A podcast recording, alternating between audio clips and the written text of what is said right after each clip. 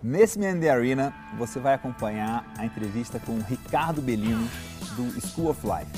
Ricardo já escreveu oito livros e é famoso por ter feito um pitch de três minutos para Donald Trump e também por ser o fundador, quem trouxe para o Brasil a agência de modelos Elite Models. Né? Mesmo sem ter dinheiro, mesmo sem falar inglês, mesmo contra tudo e contra todas as dificuldades. O Ricardo Bellino é um exemplo de entusiasmo, de energia, de vontade que você vai acompanhar nessa entrevista incrível agora no Man in the Arena.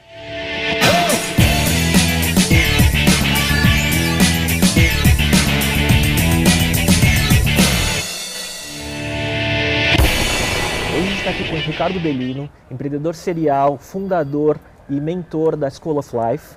Ricardo, queria começar fazendo uma pergunta que Vendo a tua história, dá para ver que você junta mindset e atitude para lidar com situações improváveis e quase impossíveis, né?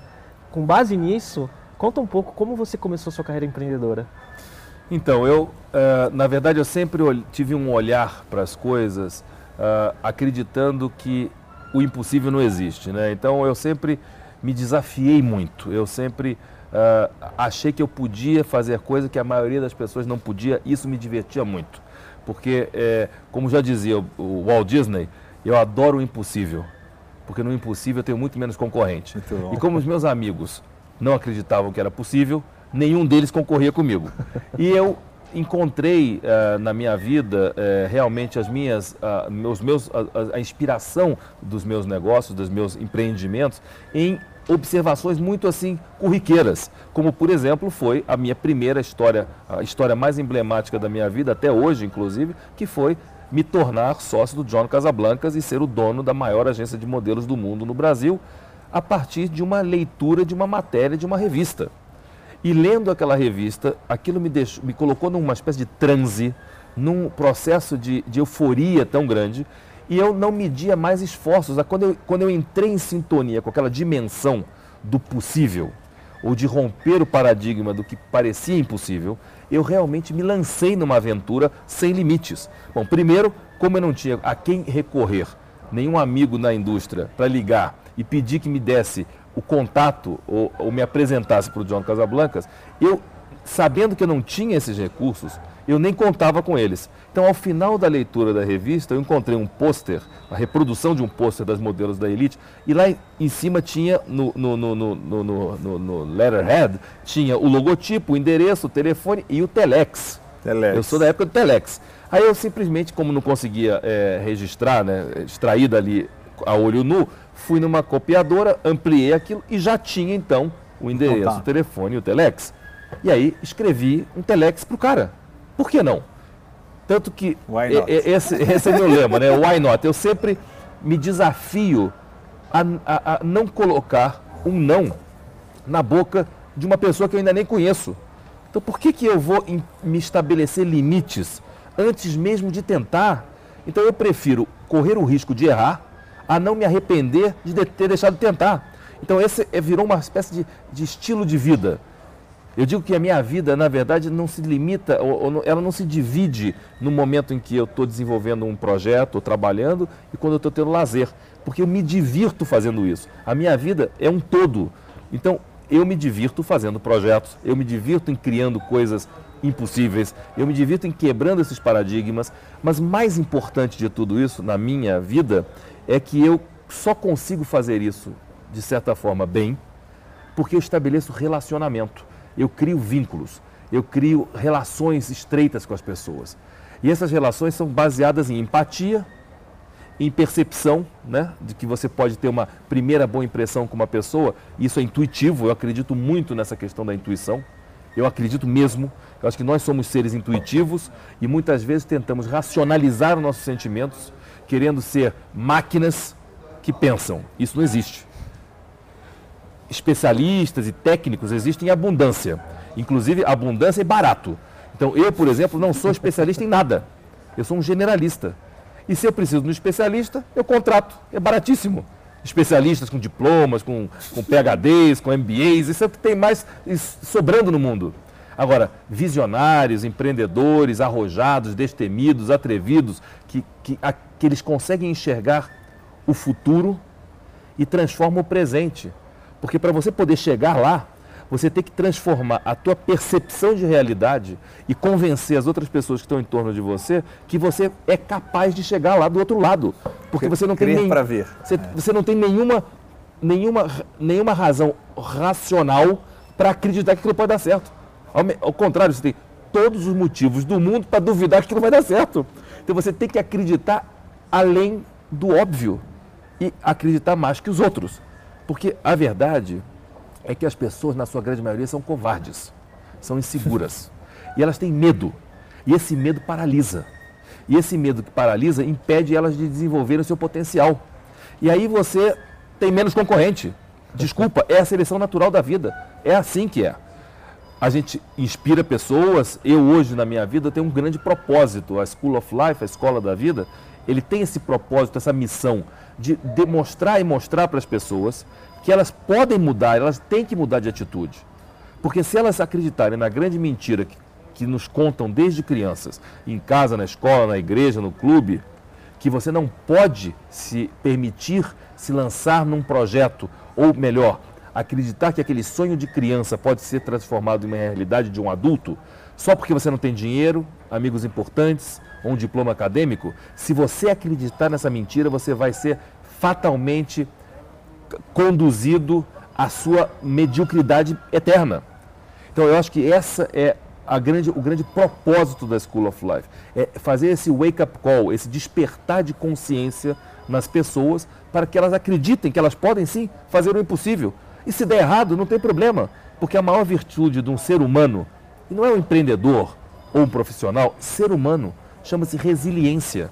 A capacidade de aprender caindo, apanhando e voltando à sua natureza, à sua, à sua forma natural e continuar.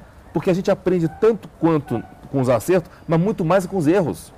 Eu acho que a, a, a proposta da School of Life é um pouco isso: é, é, é fazer as pessoas acreditarem que o sucesso realmente inspira. Mas a única forma de aprendizado real e legítima é o fracasso. Isso está comprovado. Sim. E o fracasso não precisa colocar você condenado à morte. Ao contrário, ele te dá musculatura e milhagem para que você possa, na próxima etapa, desenvolver com melhor capacidade, com, com um olhar mais é, assim, refinado, com mais sensibilidade, para você evitar os mesmos mistakes, os mesmos erros. Uhum. Eu acho que é um pouco isso que, que, que acabou se transformando um pouco na, no meu estilo de ser. O meu estilo de vida é esse.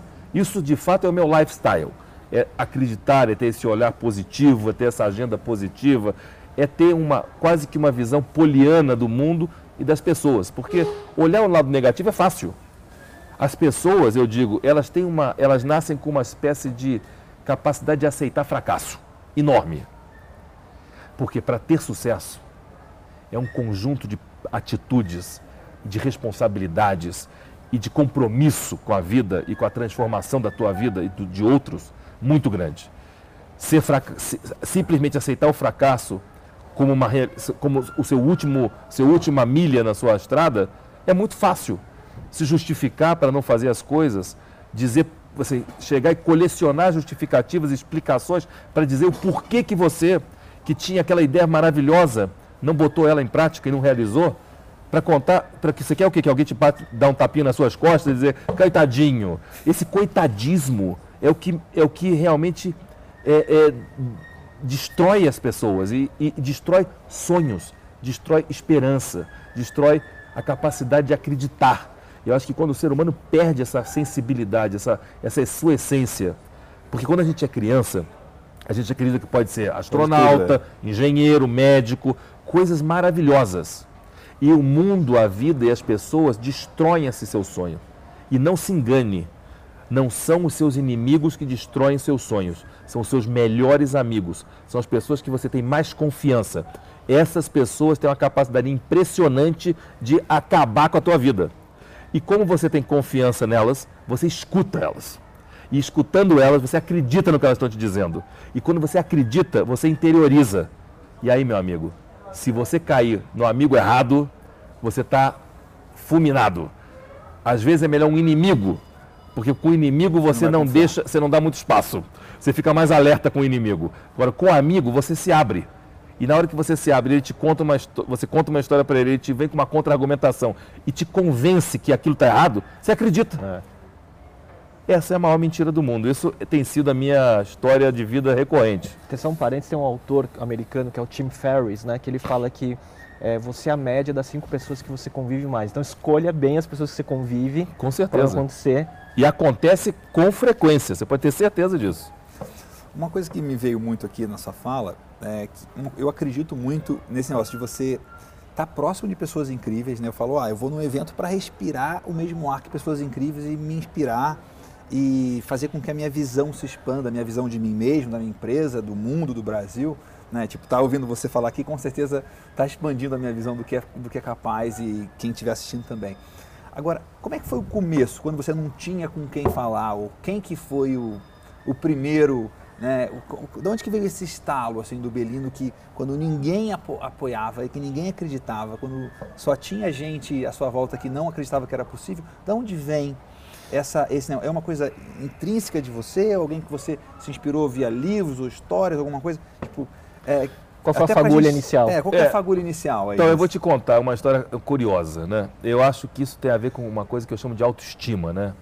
E eu acho que a autoestima é fundamental, né? A gente é, é importante, fundamental você preservar a sua autoestima para te criar essa musculatura emocional para você exatamente poder Tomar sobreviver, né? apanhar e continuar. E tem uma diferença entre autoestima e ego, que é. tem que ser, é, ela é sutil e não tenho nada contra ego, não. Eu acho que as pessoas terem ego faz parte. Acho que é importante, numa medida, num equilíbrio, né? Mas a autoestima acho que é uma coisa mais profunda, né? O ego é mais superficial, né? É uma coisa de exibicionismo, uma coisa de autoafirmação. A autoestima é mais uma convicção, isso é como eu acredito. Certo. E eu, quando eu era jovem, muito jovem, eu era muito tímido. E, e, aconteceu um fato engraçado que eu me lembro como um fator, um tipping point na uhum. minha vida, né? Que e legal. eu ia para as festinhas dos meus amigos de dança, balada eu devia ter 15 anos de idade, 14 anos de idade, eu sempre tive esse defeito de pensar grande. Então eu tinha um problema que eu obviamente ia na festinha e pedia para dançar a mais bonita, né? Como eu era mais feio da classe, obviamente que eu escutava um sonoro não de cara, né? E aquilo me dava, me deprimia tremendamente, né? E eu falei, não vou chamar mais nenhum para dançar, porque também a feia eu não vou chamar também. Então eu vou, pô, a vergonha era tamanha que eu falei, agora eu tenho que esperar meus pais chegarem para me buscar, né? E aí eu fiquei, eu ficava nas festinhas sempre do lado da equipe de som. E eu sempre fui muito expansivo, conversando com o DJ. Bom, resumindo, o DJ me viu ali conversando, ele estava cheio de serviço, ele falou: me ajuda aqui, pega aqui o disco, ou me ajuda com a iluminação, com a mesa de luz. Bom, resumindo, rapidamente eu me tornei sócio da equipe de som.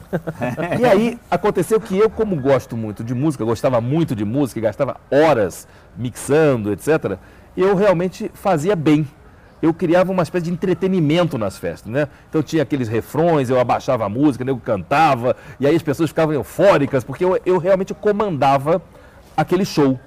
Bom, aí eu aprendi a primeira lição da escola da vida. Mulher não está nem aí para belezura, tá afim de poder.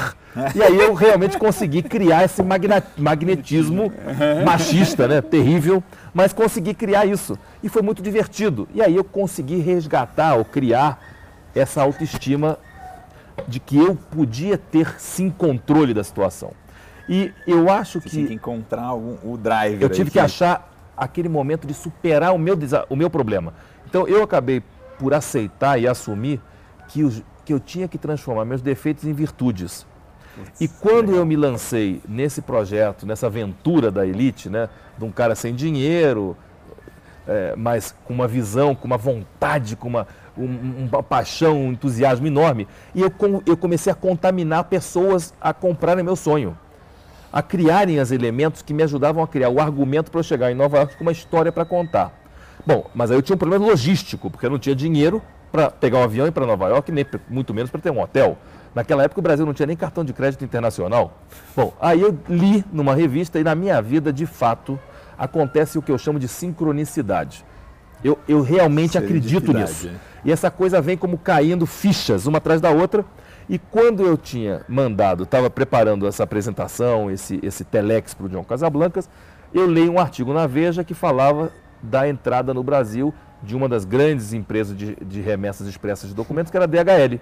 E que, inclusive, eles estavam utilizando numa fase transitória é, a, a, a, usar a utilização dos espaços, dos espaços, de, é quase uma mula, os espaços de bagagem nos aviões comerciais, dando a passagem para jovens universitários que estariam dispostos a levar os, vamos chamar, os, os uh, tags das malas e entregar para o despachante no aeroporto. Então eu virei carteiro da DHL e comecei a voar para Nova York. Mais de uma vez? Assim, Não, várias, várias vezes. Porque eu, eu, tinha que, então, chegar lá e abordar e sentar na recepção e ficar horas esperando o cara me conceder uma reunião. E demorou várias horas e várias tentativas e várias vezes. E eu nunca, esque... eu nunca me desisti dessa história.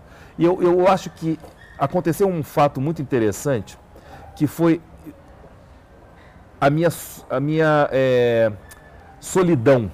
Eu, eu acho que o empreendedor ele é um ser solitário, sabe? Sem dúvida. E eu vivi profundamente essa solidão em Nova York. Nesse processo de ir para lá. Porque eu tinha muitos dias solitários. Porque você tinha que viajar e a passagem era, de, no mínimo, uma permanência de uma semana e algumas vezes de duas semanas. Para uma reunião de possíveis meia horas, semanas, eu ficava né? duas semanas no YMCA, porque era a coisa mais Barato. barata que eu tinha dentro dos meus recursos. Aproveitando que na época tinha um dólar paralelo e um dólar oficial com uma, uma, uma diferença de 100%. Então eu você convenci meus amigos do meu pai a me emprestarem mil reais para dizer, eu não sei, eu não me lembro a moeda na época, a taxa de conversão. dólares podia levar, né? Não, mil dólares. É. Então eu comprei mil no oficial, fiz a continha para gastar exatos 500 para trazer os ah. outros 500, vender no paralelo e aí devolver os mesmos reais, ah. porque a conta ficava de graça. Sim. Bom, com essa matemática, um trader tive bastante sucesso. Acontece que como vieram é, follow-up, vieram cartas para que eu voltasse para explicar mais, etc. Eu falei, olha, aqueles 500 que eu deixei, posso usar esse? E aí eu comecei... girando. Querido, aí eu comecei a ter que fazer contrabando, né? Aí eu trazia videocassete, Atari, relógio, encomenda, né? Década de 80, né? Na década de 80. Então eu comecei a trazer encomendas para poder pagar a viagem. Sim. Então, assim, eu nunca me deixei é, abater pela, por qualquer justificativa das mais básicas, que são clássicas quando você conversa com alguém, que diz, ah, mas eu não tenho dinheiro para fazer isso. Aí não vou é. conseguir fazer porque eu não tenho dinheiro. Então, se não tenho dinheiro, não posso fazer. Desculpa. Dinheiro é o artigo mais em abundância e mais fácil que existe, quando a ideia é boa. E quando a pessoa que tem o dinheiro e não tem tempo, acredita que você pode entregar aquilo. Porque ele acredita no seu entusiasmo. As pessoas não compram as suas ideias, é. elas compram você. Pode fazer PowerPoint bonito, pode fazer business plan, pode botar no Excel. Queridão, desculpa, essa é, é o maior bullshit que existe. O cara, ele quer saber, ele quer olhar para você e em poucos minutos ele, tem, ele vai entender se você é full of shit, cheio de conversa fiada, ou se você de fato pode entregar. Porque ele sabe que aquele desafio de botar aquele projeto, tirar ele da, da, da, da dimensão utópica na dimensão concreta, tem uma jornada grande. Tem várias etapas e vários processos e várias dificuldades. Agora, ele precisa entender se você é aquele atrevido, corajoso, destemido que vai que entrega, que vai entregar e que não tem problema se também não der certo, mas que você vai pelo menos tentar. Então, a pessoa compra essa capacidade. Esse entusiasmo. Esse energia. entusiasmo, com certeza. Porque nós somos seres sensíveis e intuitivos. Nós somos, para o bem e para o mal. A gente pode condenar alguém em minutos sem nem conhecer. É. Por quê? Já não teve alguém que você olhou e falou, não foi com a cara desse cara. Você nem conve... ele, ele não abriu a boca. É. E às vezes a gente comete esses erros, eu já fiz isso. Claro. Eu já cometi isso. Você erra e acerta, inclusive. Né? Então, às vezes também você tem uma primeira impressão extraordinária e é uma decepção. Mas o que eu quero dizer é que o, o processo mental que nós temos de pré-julgamento, ele existe muito forte. Então não, não subestime esse, essa capacidade. Sim. Tanto em avaliar outras pessoas, como se posicionar, porque você também está sendo avaliado por alguém o tempo todo. Nós estamos o tempo todo nos, sendo, nos avaliando e avaliando outras pessoas, sem parar.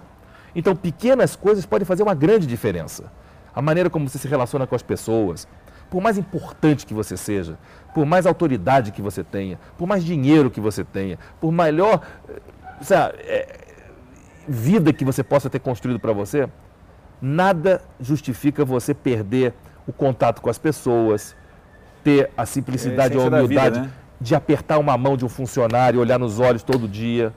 Eu, na minha casa, no meu, no meu complexo em Key Biscayne, eu devo ter lá, no mínimo, seis valet parkers, caras que pegam o carro, que abrem a porta para você entrar. O cara, você não pode nem abrir a porta para entrar no prédio. O cara abre a porta do teu carro, fecha, te abre a porta do carro. Eu dou a mão para todos esses caras todos os dias. Isso quando eu saio, quando eu incrível, né? volto. Isso faz uma diferença incrível. né? Todo dia eu olho nos olhos do cara, pergunto como é que está a vida dele, como é que estão as coisas, como é que está seu projeto, como é que está sua família, qual é o problema. E você cresce muito mais quando você se dá às pessoas. E você cria essa empatia com as pessoas. Isso faz com que as pessoas gostem de você. Ser gostado é muito importante. Porque o arrogante, ele estabelece uma série de restrições. Claro. As pessoas, na primeira oportunidade, vão te derrubar. Porque elas ficam com aquele sentimento de. Não é de. de vin- é, é quase uma vingança. Ele, ele vai ter prazer em te ver cair. E o cara vai ter prazer, porque o ser humano tem isso. Desculpa, querido. Os romanos criaram o Coliseu para botar 50 mil pessoas e ver os cristãos sendo comidos pelo leão. Querido, as pessoas iam lá para ver pessoas serem comidas por leões, querido. Você consegue imaginar uma coisa dessa? Então, se você trouxer isso para o mundo, mundo moderno, mundo atual, as pessoas têm prazer em ver as outras serem comidas por leões, sim senhor. Só que é o leão diferente. É o cara que vai preso, é o que quebra, é o que vai à falência. As pessoas têm prazer. É uma coisa maluca. Mas é o ser humano, Tem que ser- você tem que ser querido. ele é né? primitivo nos seus estímulos, nos seus Claro. sentimentos. São os é bicho, mesmos né? Nós sempre. somos bicho que veste roupa, querido. E penteia cabelo, bota relógio, anda de carro bacana. Nós somos primitivos. E muitos dos nossos sentimentos, reações, estímulos, desejos, somos absolutamente, assim, homem da idade da pedra. E a gente tem que aceitar isso, não tem nada de errado. Simplesmente aceitando a nossa essência, a gente vai conviver muito melhor com as outras pessoas. E convivendo, você cria essas relações que vão te permitir desenvolver outras coisas. Networking não é trocar um cartão de visita. Não é te ligar só quando precisa de um favor. Não. energia, cuidado. É criar relação, amizade. Verdadeiras. né? É verdadeiro. O cara tem que dizer, pô, eu gosto desse cara. Eu vou lhe dizer, na grande maioria das vezes, quando eu vou fazer um projeto novo, ou quando eu abordei o John Casablancas, ou o Donald Trump, ou qualquer que seja a pessoa, eu posso te assegurar o seguinte: no primeiro momento, no, primeiro, no, no nosso momento, de, no, no date, no, fir, no first date, no nosso primeiro encontro, eu te digo com, sem nenhuma medo de errar, que entre 80% a 90% do tempo dos primeiros minutos de uma reunião de três minutos, ou de uma hora, ou do que você quiser, a gente não fala nada de negócio. A gente estabelece empatia, Conexão. sintonia, conexão, anedota, vida, história de vida. Eu quero saber quem é esse cara. Quem é você? O que, que você gosta? Qual é a tua agenda? Porque senão você não quer fazer negócio com o cara, querido. Chega num momento na sua vida que você não quer fazer negócio, não precisa e não fará com qualquer pessoa. Porque vai ser problema, você já sabe. A única coisa boa quando você vai ficando mais velho é que você já sabe mais coisa. Você não sabe nada, você não sabe tudo. Você não tem bola de cristal, mas você sabe muito mais. Então você sabe, e saber de- determinar com quem você quer estar é uma grande virtude. Claro. Então, quando você tem a oportunidade de estabelecer uma conexão, quebrar o gelo, sabe, criar uma- um momento de relaxamento, mo- mostrar o seu conhecimento, obviamente, mas o seu conhecimento você não mostra com pesquisa, com tecnicalidades. Não, é com o não verbal. É. com o body language, é com a expressão, é o cara te perceber um cara espontâneo, um cara que não está preocupado com as palavras corretas, em fazer bonito, de ler texto, parece é, operadora de telemarketing. Tem cara que é operador de telemarketing, decorou aquele troço todo. E se tu interromper ele no meio, ele não consegue continuar a conversa. Porque não tava ele não estava preparado para ser interrompido. Uma ligação telefônica, branco, é. ou o cara te fazer uma pergunta no meio, o cara fica louco. Não, não tenha, não se preocupe em errar. Se preocupe em ser você mesmo. Eu acho que essa é a grande diferença. A minha grande crença é essa. É isso que eu compartilho com as pessoas. É isso que me faz ter essa alegria de viver e de contaminar a gente e trazer pessoas para o meu lado e poder compartilhar o que, o, que eu, o que eu fiz no Lobo de Wall Street, quando provoquei as pessoas, né, ah, no final da minha palestra, ah, no momento que estamos vivendo todos, né, de busca de um plano B na nossa vida, né, porque os planos lá já foram para o vinagre. para muita gente, né? Ou um emprego, ou uma empresa que fechou, uma startup que foi abortada ainda nem sem nem ter começado. Então as, pessoas realmente precisam rever profundamente suas posturas. E uma vez reavaliar essas posturas, reavaliar os seus planos de negócio ou o seu plano de vida. Não adianta tentar redesenhar um plano de negócio se você não se, re, se olhar no espelho e pensar realmente o que, que eu posso fazer diferente, como é que eu posso fazer diferente. Não, nunca é tarde. Assumir seus erros, seus defeitos, transformar em virtude, como eu fiz, como faço até hoje. Mas entender isso é muito importante. Então, é engraçado, quando eu recebi centenas de vídeos de pessoas que me propuseram ideias para que eu fosse sócio delas e elas querem que eu avalie seus negócios, que eu seja sócio, é impossível ser sócio de todo mundo, né? Claro. Mas eu decidi que eu ia abrir realmente uma agenda na minha casa, literalmente em Key Biscayne, para que as pessoas pudessem conviver com a minha realidade. Com o seu mindset 24 na essência. Dia, na essência. Então você tem duas coisas. Uma coisa é, esse sujeito alguma coisa de certo fez. Porque ele chegou nesse lugar aqui. Que é importante você entender. Sim. Porque todos nós queremos ir a algum lugar. Então eu vou compartilhar com você aonde eu cheguei. Não é que eu estou satisfeito, mas eu já estou lá. Já há bastante tempo. Então eu já consegui já chegar. Bastante tempo, Agora, por que, que consegui chegar? Não foi herança. Não recebi um cheque do meu tio avô, rico milionário, que deixou uma herança para ele. Não foi assim. Foi trabalhando, foi empreendendo, foi acreditando em impossíveis e fazendo diferente. E aí poder compartilhar com essas pessoas, e eu falei com cada um por telefone. Que depois que me mandou a, a ideia, que eu achei bacana, eu falei com eles por telefone. E eu percebi que a grande maioria tinha um único interesse: conversar comigo. Não, quero conversar com você. De, de amor, assim. É, é vou, quero conversar, com, quero conversar é. com você, quero falar do meu negócio. Eu falei, eu já entendi isso. Isso está claro. Isso vai acontecer.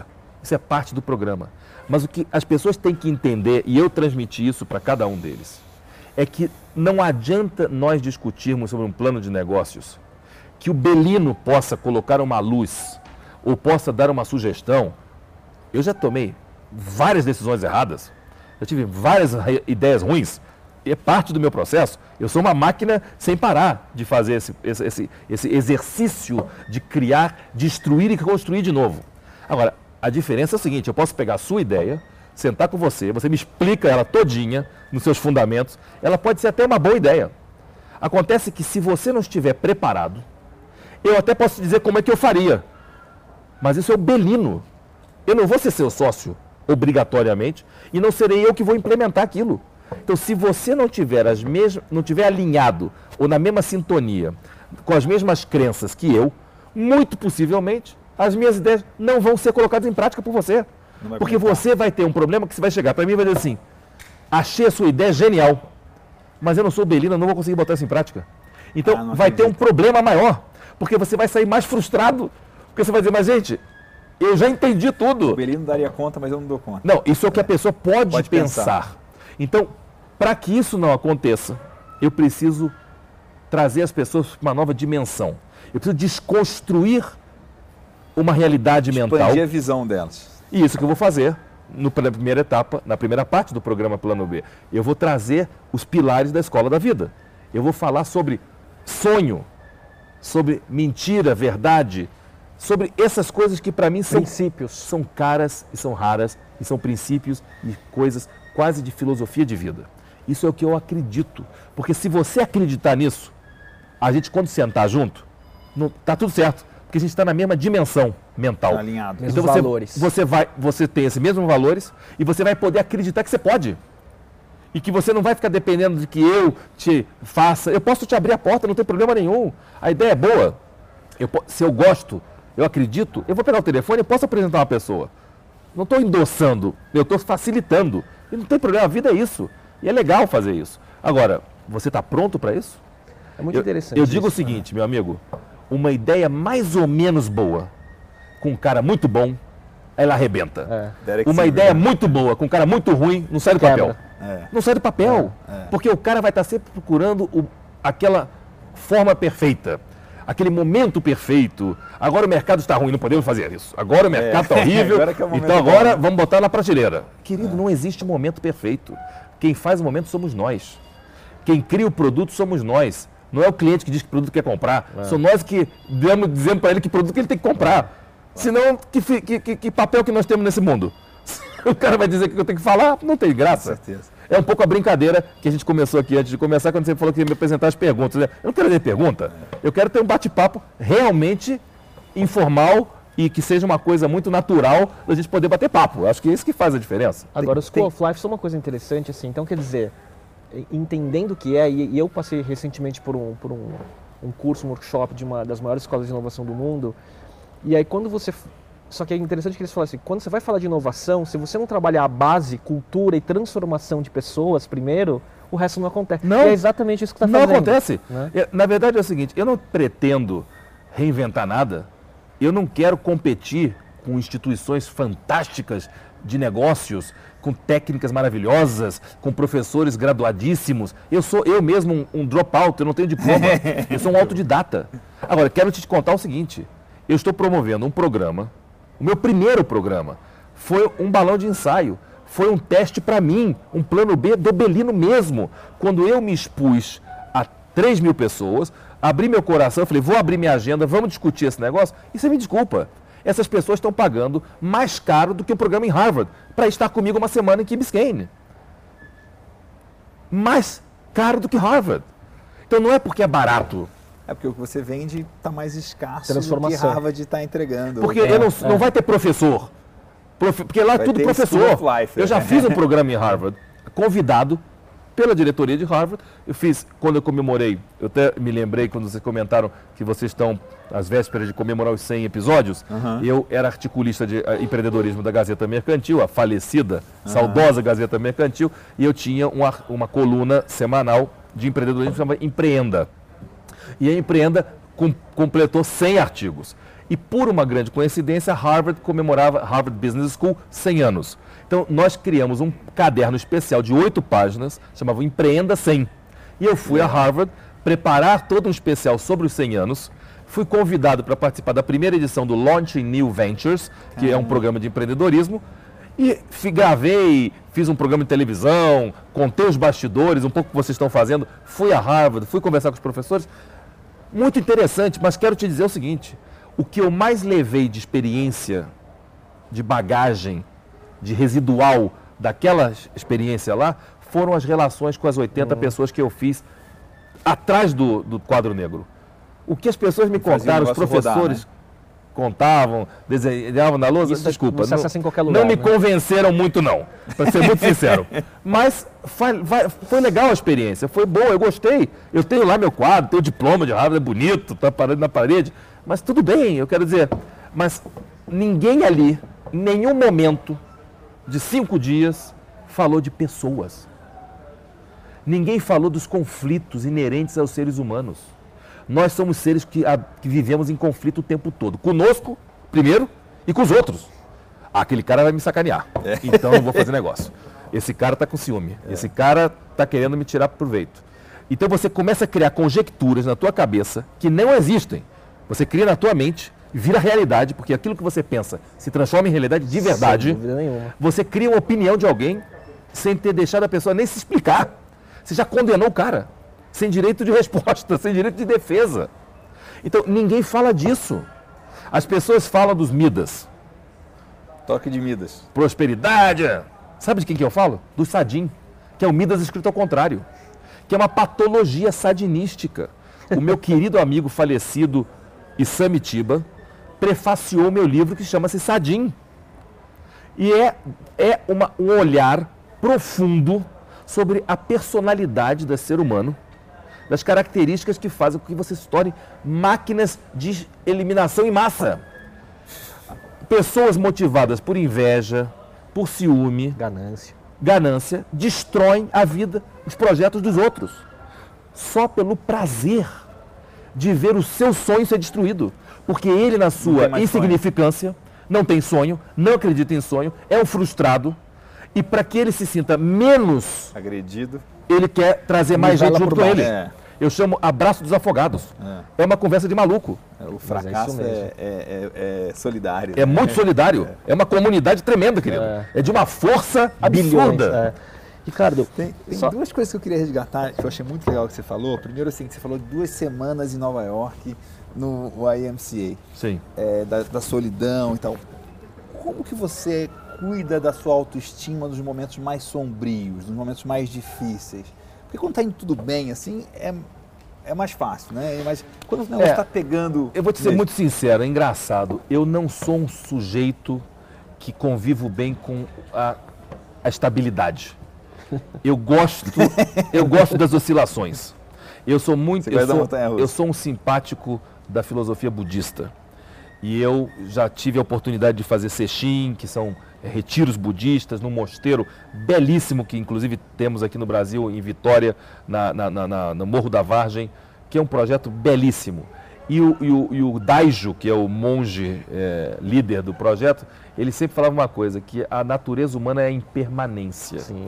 Então eu gosto da impermanência, ah, dentro dos limites da, vamos chamar, da saúde psicológica. Né? Eu não, não me considero Boa. bipolar ou com nenhum distúrbio psicológico, muito pelo contrário. Eu acho que sou um cara bastante equilibrado que consigo gerenciar essas O caos. oscilações bastante bem. E o caos não é algo que me intimida o caos que a gente vive, em menor ou maior dimensão, não me intimida realmente. E eu gosto, na verdade, desse desafio, eu- ele me alimenta. Então, se eu tenho um problema, eh, se eu tenho esse momento de escuridão, eu sei que é passageiro. Então, eu posso até sofrer, e o sofrimento é inerente do ser humano. Eu não consigo viver em estado de felicidade permanente. Eu vou ser mais feliz quanto eu conseguir atravessar momentos de infelicidade para aproveitar a minha alegria e a minha felicidade como uma conquista minha em cada estágio, em cada momento. Eu agora estou vivendo um momento de plena alegria. Porque eu realmente entendi de fato que eu tenho um propósito na minha vida. E esse propósito é influenciar pessoas, é compartilhar uma visão de mundo, é ajudar as pessoas a acreditarem no sonho delas. Isso é um compromisso, isso é um propósito de vida, não é só um negócio. Hoje eu tenho um novo negócio com um novo sócio, uma figura com quem eu tenho uma enorme admiração, respeito, carinho e uma, uma empatia imensa, que é o Janguia Diniz, que é um empreendedor extraordinário no setor de educação, construiu um dos cinco maiores grupos de educação desse país, e nós juntos estamos dando vida à escola da vida. Nós estamos dando tração a essa história. Nós vamos levar essa mensagem juntos como quase missionários da transformação pessoal, né? Quer dizer, evangelizar pessoas no bom sentido, né? De que elas de fato têm que entender e incorporar, interiorizar esse novo hábito de vida, né? Eu, eu conheci um, um- um psiquiatra de Harvard muito interessante que ele escreveu um livro que trata justamente dessa questão da higiene emocional. Nós gastamos horas, dias em- com cuidados com o físico, com Pele, cabelo... pele, tal. estética, cabelo, vitaminas para o corpo. Você não cuida nunca da sua saúde emocional. E aí o que acontece? Você fica doente. Porque como você não cuidou de um problema, de uma pequena patologia, quando ela se torna num problema grave, você tem que ir para o tratamento de choque, você tem que ir para os remédios, e aí você não tem mais cura. Cita o livro que o pessoal vai ficar curioso. Eu já estou curioso aqui. É, eu, não- eu, eu, eu tenho que te eu vou, Você vai ter lá para você colocar o link. É, ele tem uma versão aqui no Brasil. É extraordinária. A, É do, a- a- do curso da felicidade de Harvard? Não, lá, não, não. Stumble on Happiness? Não, não. É, é um, é, um, é um psicólogo, psiquiatra que trata muito dessa, dessa, dessa, desse tratamento. Você vai ter, você pode colocar Sim, aqui sim, depois, depois a aqui é, a recomendação. É muito interessante. Eu acho que as pessoas não têm essa consciência. Eu acho que esse, esse, esse, esse chamar a atenção para esse tipo de, de- de preocupação que você não tem, mas deveria ter. Claro. Porque o problema é que nós temos uma sociedade doente emocionalmente. E é isso que impede as pessoas de perseguir. Não é por nada, hein? É que ficou do- virou doença. Vira patológico. Quando um e um cara. contamina o outro, né? Querido, quando um cara vê tudo pelo- pela lente negativa, isso é doença, querido. Sim, Isso vira uma doença. sim. E alimentado por todas as condições que a gente Querido, tem, né? Querido, você De pode olhar programa- tudo de duas, pelo menos de duas maneiras, Sim. querido. Você pode ler uma matéria e tirar um residual negativo, meio ou cheio, você pode olhar aquilo ali e falar, gente, vamos fazer fábrica de lenço. Copo meio cheio, copo meio vazio, né? É óbvio. Agora, você sabe que eu tive uma oportunidade também épica de ter conhecido duas figuras que eu vou co- compartilhar com vocês. Uma é o, o- o- mentor, o criador do TED, dessa grande plataforma. eh, e o Richard, que é um, um- um senhor, um homem, uma figura extraordinária, arquiteto de formação, ele criou o TED. O TED quer dizer Tecnologia, Entretenimento e Design, né? E eu estive, estive com ele na casa dele. E conversamos muito, ele me contou toda a história. Obviamente, ele também teve os seus problemas, porque em algum momento ele era uma visão mais pura do que era a proposta de criar um novo formato de, con- de- de conteúdo. conteúdo, mais dinâmico, né? então. com menos blá blá blá, em Máximo 15, 18 em 15 minutos, 18 não, é. minutos você poder dar a sua mensagem, que eu acho que é fundamental.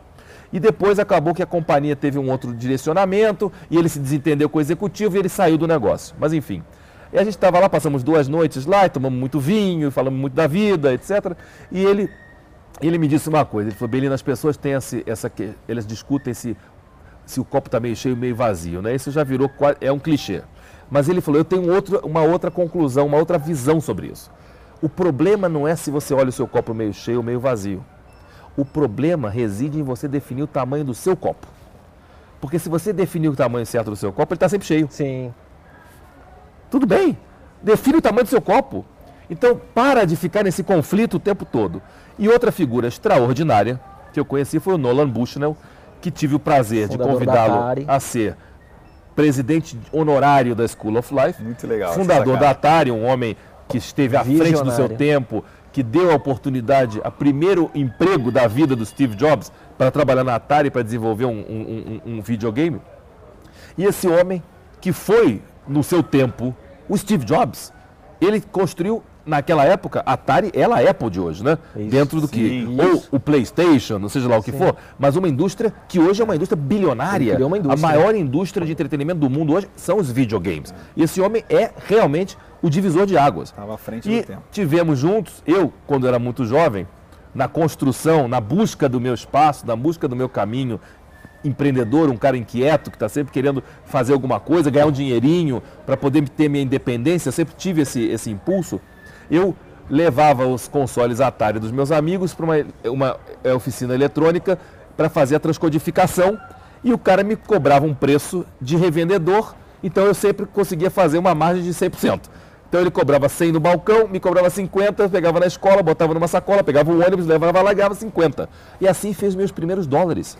Não sei se foram, acho que 300 dólares, que eu ganhei fazendo esse servicinho. Que eu usei para investir na minha equipe de som. Aquela famosa, da menina é. que me disse não. E o que acabou acontecendo é que eu abordei ele, falando de- dessa anedota de que nós tínhamos trabalhado juntos, e ele achou aquilo muito divertido e me convidou para almoçar em Nova York. E depois de três garrafas de vinho, ele me perguntou: o que, que você quer de mim? Eu falei: eu quero que você assuma esse papel. Ele falou: tudo bem, mas o problema é o seguinte, Belina, eu estou quebrado. Eu estou literalmente falido. E aí ficou uma, uma, uma mensagem muito interessante que é no pain, no game. Né? Não, não, não no gain, mas no game. Então, assim, ele no sofrimento dele, né, de todas as é, ascensões e quedas, criou uma bagagem enorme, uma autoridade enorme para falar para todos aqueles jovens que querem se aventurar em ser o próximo Steve Jobs. Inclusive, ele lançou o seu primeiro livro, chama-se Finding the Next Steve Jobs, que ele lançou depois do lançamento da biografia do Steve Jobs, que faz menção a ele com muito elogiosas, inclusive no filme do Steve Jobs, o filme abre com o Nolan abrindo o filme, né, na Atari. Então, assim, eu acho que de fato, eu acredito muito no que o, o saudoso Roberto Tivita dizia. O sucesso realmente inspira as pessoas, sem dúvida nenhuma. Mas é o fracasso que ensina. E essa é a bandeira da escola da vida. É realmente inspirar pelo sucesso, mas realmente fazer com que as pessoas aprendam pelo fracasso. Que elas aceitam o fracasso como uma, uma possibilidade. Não é uma obrigação. Você pode ser, ter sorte. Agora, eu te confesso, se alguém quer me propor um negócio e não teve nenhum fracasso, esse cara eu não quero não. É. Porque ele é virgem. Ele, ele não tem a, mala- ele não tem a, a- a- A malícia, a né? malícia que precisa ter para poder enfrentar um problema, um problema porque vai acontecer. Claro. Vai, você pode ter certeza. Se pode ter um problema, terá. É, a, a lei de Murphy existe sim. Se puder alguma coisa dar errado, dará. E as coisas nascem para dar errado. A verdade é. é. que as possibilidades, as probabilidades de dar errado são enormes. Então nós temos que ter uma quase paranoia para fazer minimizar essas possibilidades de dar errado para fazer dar certo. Ou pelo menos diminuir as chances de dar errado. Então acho que isso é um processo que passa a ser realmente de, de, é. de comportamento mesmo. Eu aprendi de... isso fazendo evento ao vivo. Senão não acontece, é. entendeu? É, é, muito difícil. É, Ricardo, antes de ir para uma reta final de várias perguntas curtas que a gente tem, eu queria só. A tua história, né? Quer dizer, dá para fazer 50 programas, né? É, mas tem uma passagem na, na, tua trajetória que foi pós-elite, que parece que a elite te abriu também, já, você já pensava grande e começou Expandiu a pensar... ainda mais o mindset. Começou a pensar maior ainda, né? Sim. E aí você foi sócio do Donald Trump aqui no Brasil. Sim. Talvez o primeiro sócio fora dos Estados Unidos do, do, do Donald Trump, né? Sim. E, então tem duas perguntas em uma. Primeiro é, é como você vê essa participação dele nas eleições americanas? Sim. E segundo, é, como ele é como businessman no dia a dia, se ele é, mesmo, ele é a mesma figura midiática que a gente vê na televisão Sim. ou se é diferente? Então, eu acho o seguinte, eu, eu tive a oportunidade de conhecê-lo também num episódio muito in, in, engraçado. O de três né? minutos, que, famoso, né? Na verdade, foi certamente...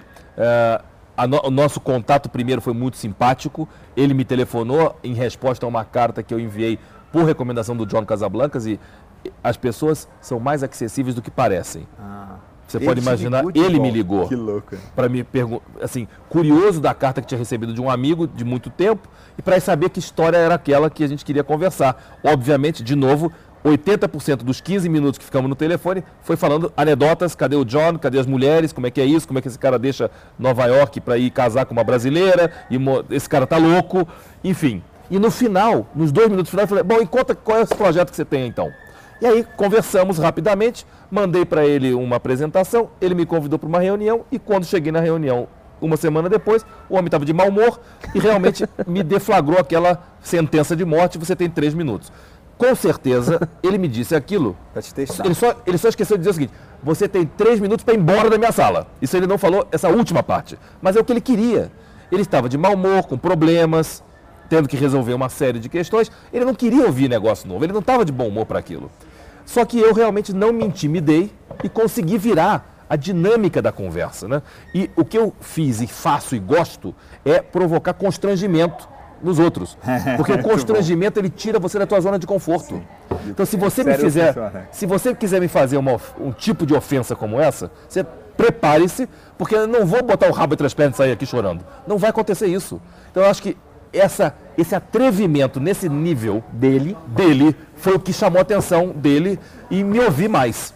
E como eu realmente consegui colocá-lo numa condição que ele não tinha condições de responder, porque ele, não, ele desconhecia a realidade brasileira de uma economia de consumo de artigos de luxo quase compulsiva, pagando um premium, porque nós temos uma das maiores, maiores taxas, maiores impactos e maiores é, cargas tributárias do mundo. Então os produtos aqui custam muito mais caro do que, por exemplo, nos Estados Unidos, uma Ferrari que custa 500 lá, custa mais de um milhão de dólares aqui. E se tem fila, fila de espera aqui para o cara comprar, isso ele não entende, isso ele não, ele não tinha essa noção. E quando eu consegui posicionar na conversa que eu enxergava que na, na indústria do luxo brasileiro, você tem várias marcas como Ferrari, Cartier, Louis Vuitton, Tiffany's, etc., que já estão ocupando seu espaço no mercado brasileiro e que o mercado imobiliário estava maduro o suficiente para receber uma marca de luxo que era ele, querido, acabou. Ali, obviamente, essa conversa durou mais de uma hora. Depois ele chamou o, o procurador dele para que ele fosse comigo numa sala de reunião e não deixasse eu sair sem assinar uma carta de intenções. Eu saí 24 horas depois do, do escritório dele com uma carta de intenções assinada. Então, isso realmente demonstra o quanto que você precisa se preparar emocionalmente Isso. para enfrentar esse tipo de, de, de, situações que não estão em nenhum livro. Ninguém vai poder te dizer, e se o cara te falar que você só tem três minutos? Mas isso você não vai. Não, não, agora já até tem, né, no livro, Bom, no seu agora livro. Agora o livro, mas, é. mas é impossível. Por quê? É. Porque ele vai te pegar emocionalmente numa situação, é. por exemplo, você quer vender um negócio para o Bill Gates. Mas você não sabe Aí, de repente, esse cara entra no mesmo elevador que você. Mas você não está preparado, querido. Você não- a apresentação está na pasta. E aquele elevador vai subir, vai ter dois minutos. Como é que você faz? Acontece muitas vezes. Respondendo a tua primeira pergunta, eu acho que o que faz com que o, o Trump hoje tenha uma performance impressionante, não pre- previsível Pelo menos nas midiático, pesquisas, né? hoje ele é o líder absoluto na, na pesquisa de, de, de intenção de voto dos republicanos, é porque ele, tem, ele não tem o rabo preso. Então o Trump ele tem uma coisa que é o seguinte, ele fala o que ele pensa e o que a maioria das pessoas pensa, mas não tem coragem de falar. Então ele, ele realmente ele se atreve Ele conecta a muito, né? tocar assuntos muito delicados que a, o a comunidade política, porque é político, Não tem coragem de falar. Não tem coragem de falar porque Senão acaba a pode, carreira política. porque é político. É. Então tem que ser politicamente correto. Ele é politicamente incorreto. E isso foi a- Diferencial. O, o diferencial dele, a marca registrada dele. E eu vou lhe dizer, acho que corre um grande risco de dar certo e ganhar a presidência da República, com certeza. Por que não? É porque não, né? Está indo muito bem.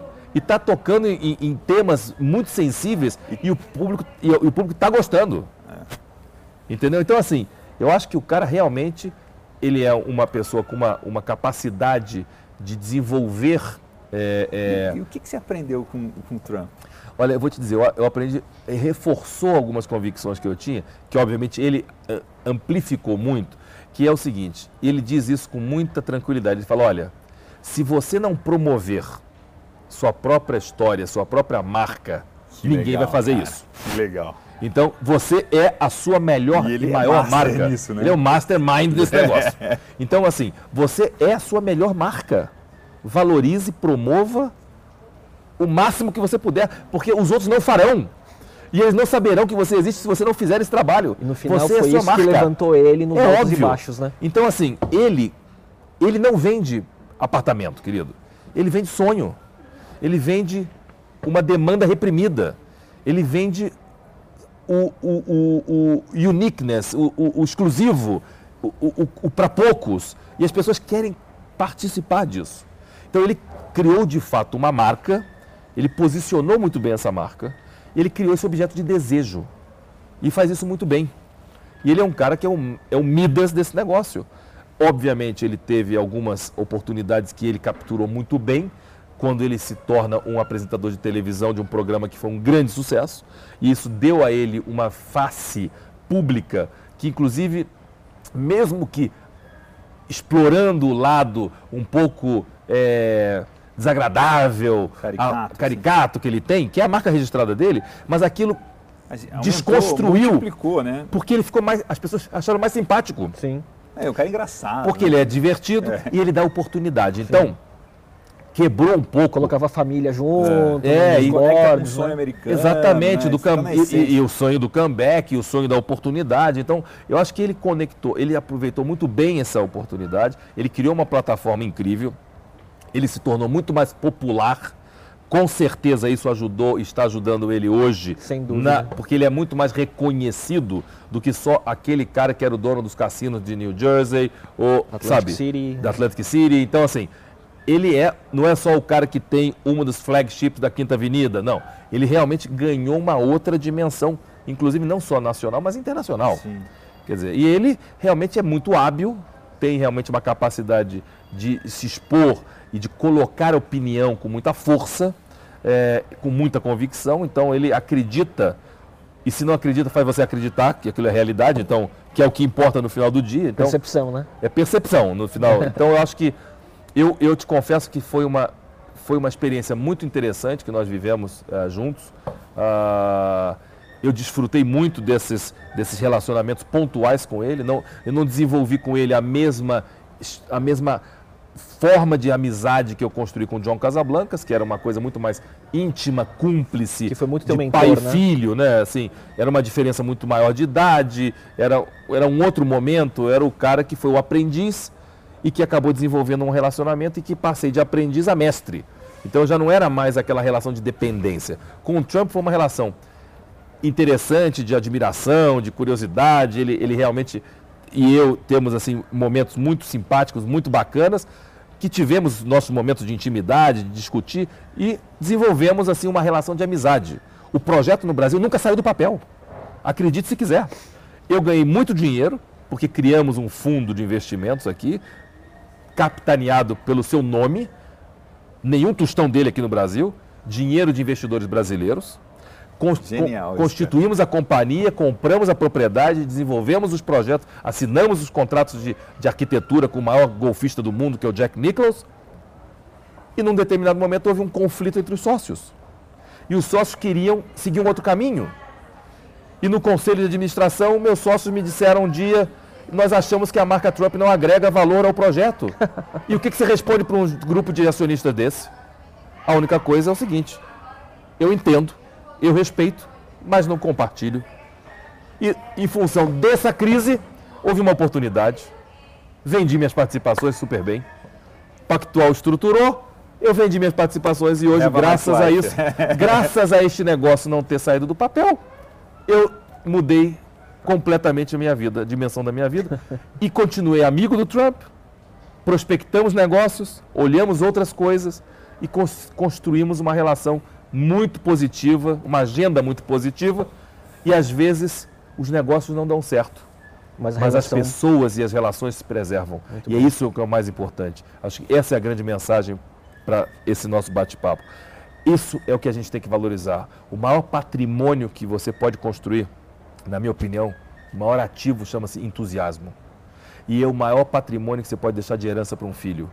É essa crença que ele pode fazer o impossível que ele pode acreditar no sonho dele, que ele deve acreditar e perseguir o sonho dele e não ter que admitir que ninguém destrua ou questione essa capacidade, mesmo que ele não tenha essa capacidade no primeiro momento, mas ele pode se expor, tentar, arriscar, porque no final do dia, essa é o que vai fazer ele ser uma pessoa diferente e vai crescer.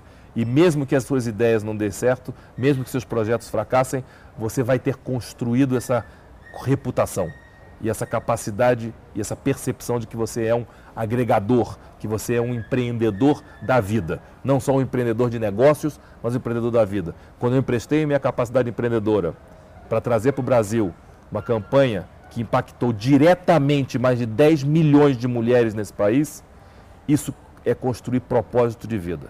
Isso é dizer que a gente tem que sim ter uma visão maior. A gente pode, e não tem nenhum problema, de de ser rico, de conquistar coisas materiais, porque é consequência. Rico não é objetivo, rico é consequência. Acumular um patrimônio é consequência de uma trajetória de histórias que você conseguiu construir de sucesso, que estão baseadas em muitos fracassos também. É a média. Agora, qual é o teu propósito de vida? O que, que faz você conseguir levantar da cama e levantar a cabeça quando você está no momento de escuridão? propósito de vida. Você é maior do que as ideias que você tem. Você é maior do que o negócio que você tem. Você é um agregador. Você é um transformador de vidas. Isso, mudar a percepção e a consciência das pessoas é o meu propósito de vida hoje. Acho que isso é que faz a diferença. Muito legal. Acho que isso é que faz a gente ser seres humanos melhores e maiores. Porque um dia a gente vai morrer e a gente vai deixar um legado. Ou não vai deixar nada nesse mundo. Porque se você deixar só alguns milhares de dólares ou milhões de dólares, pode ser que isso não sirva para nada, não transforme a vida de ninguém. Mas se você construir uma vida de realizações e tiver um propósito, você vai sim impactar outras pessoas que vão acreditar como você que podem fazer o impossível. E se elas acreditarem nisso, só essa, acreditar nisso já, já é teremos semente. feito uma imensa transformação e teremos feito realmente um, um, um, algo de positivo e de, de bom para as pessoas. Ricardo, a gente está chegando nas nossas legal, perguntas, né? E é um School of Life, é. um MBA School of Life em uma hora, né? Uma hora. É, Ricardo, a gente tem as nossas perguntas tradicionais, né, de, de, de, fechamento. Assim, a gente sabe que a gente poderia render diversos programas aqui no meio da Arena, é, mas são quatro perguntas que começam com o que você gostaria de saber hoje, é, o que, que, você sabe hoje que, gostaria, que você, gostaria, você acha que você deveria saber quando estava começando? Que o erro e o fracasso são assim realmente inerentes e fundamentais para você continuar na busca de acertar. Muito bom. Tem algum livro assim que você recomenda, que te marcou, que te.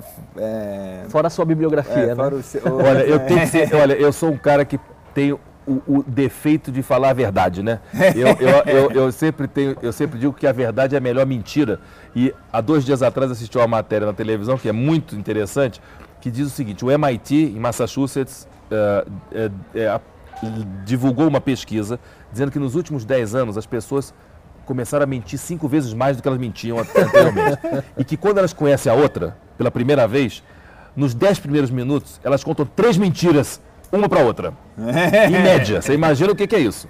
Então, depois de 50 minutos. Depois de 50 minutos, você imagina quantas mentiras os caras já contaram. Mas enfim, é, eu te confesso que eu não sou um, um, um, um, ávido leitor. Não sou, não tenho esse hábito de leitura profunda, não tenho. Então eu quase te diria que eu tenho uma dificuldade de chegar aqui e te dizer, olha, esse livro me marcou. Me assim. marcou. Eu não tenho. Por outro eu, lado, eu... você tem uma... quantos livros? Oito. Mas assim, eu tenho, eu tenho a, a, a, sinceridade de te dizer isso, entendeu? Eu não tenho essa pretensão. E dos seus oito, qual que se eu for ler um, qual que eu tenho que ler? Qual que é o seu melhor livro? O PDI, o primeiro, O Poder das Ideias. Poder das Aquele ideias. realmente foi o livro que uh, tem a ah, essência. Que tem a minha essência, realmente. E eu fiz uma coisa que eu achei muito legal, que eu convidei as pessoas com quem eu convivi, com quem eu tive experiências, para falar sobre isso, né? Falar sobre essa experiência, sobre o poder das ideias e a experiência na nossa relação. Né? Então foi uma coisa muito verdadeira, muito que, que, que, que saiu realmente dessa minha essência. Foi o momento em que eu comecei a escrever, quer dizer, passei a dar uma dimensão às minhas experiências para que eu pudesse compartilhar.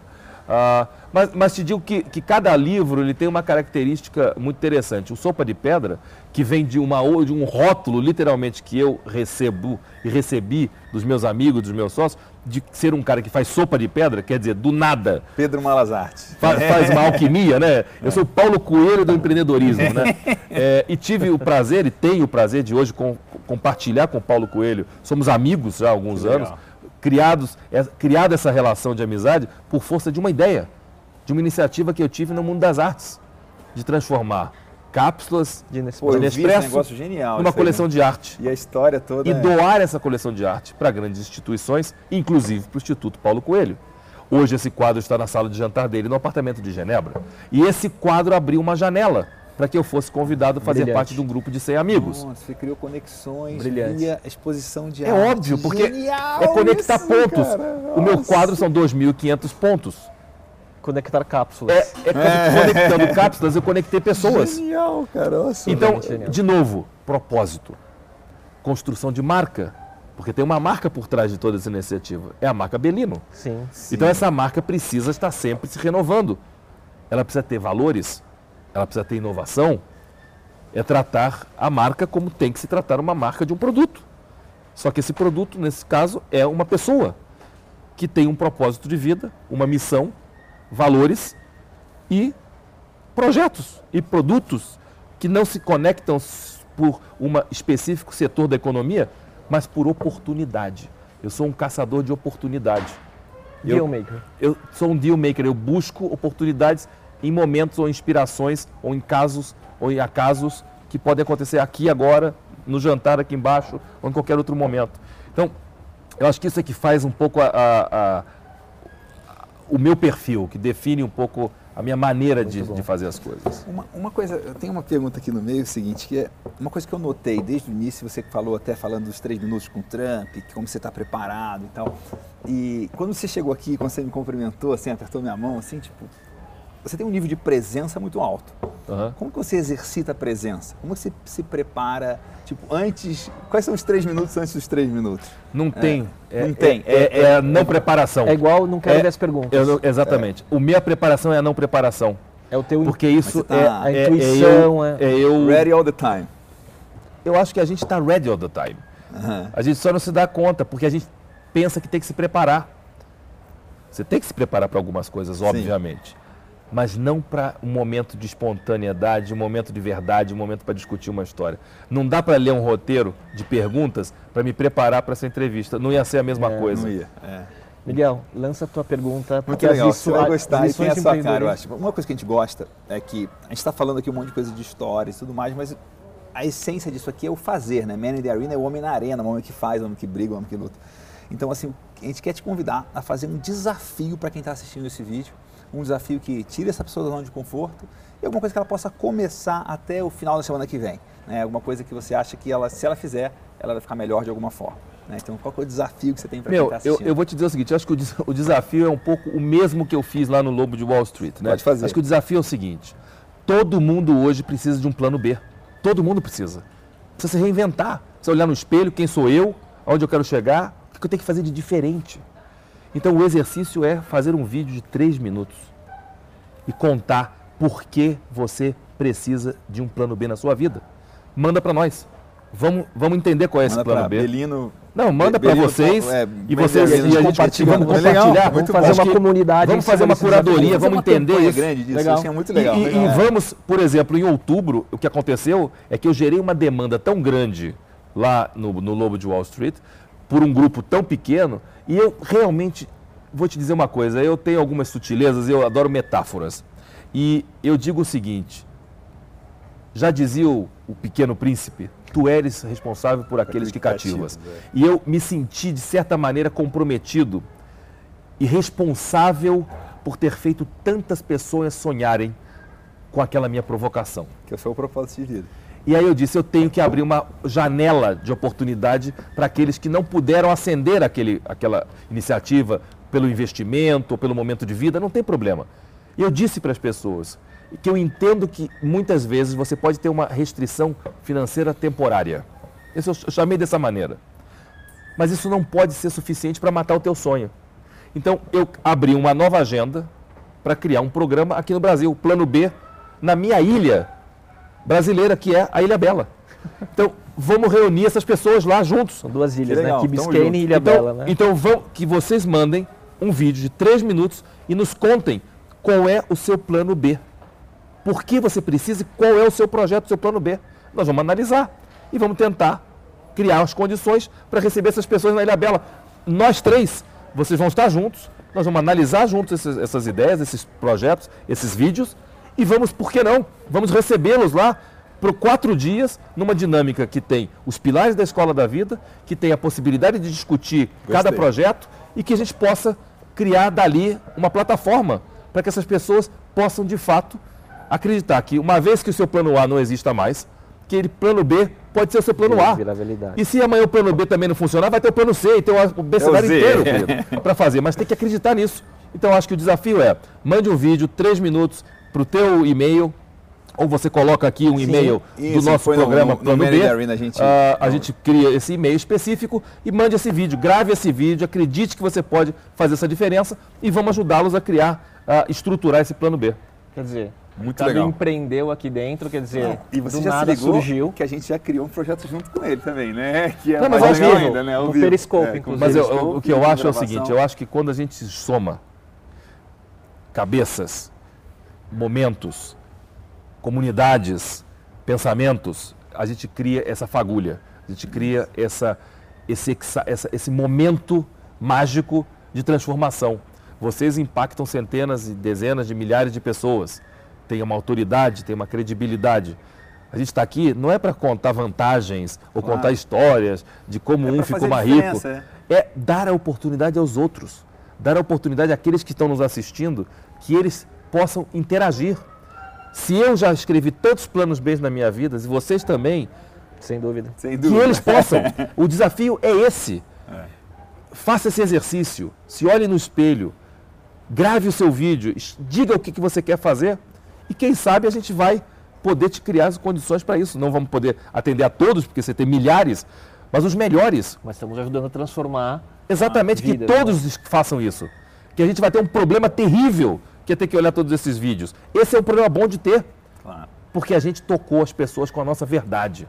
Porque depois de falar aqui durante uma hora, se essas pessoas compactuarem ou compartilharem dessa nossa filosofia de vida, nossos valores, elas vão sim sair dessa conversa, gravar um vídeo com tanta emoção e tanto entusiasmo que vai nos chamar a atenção.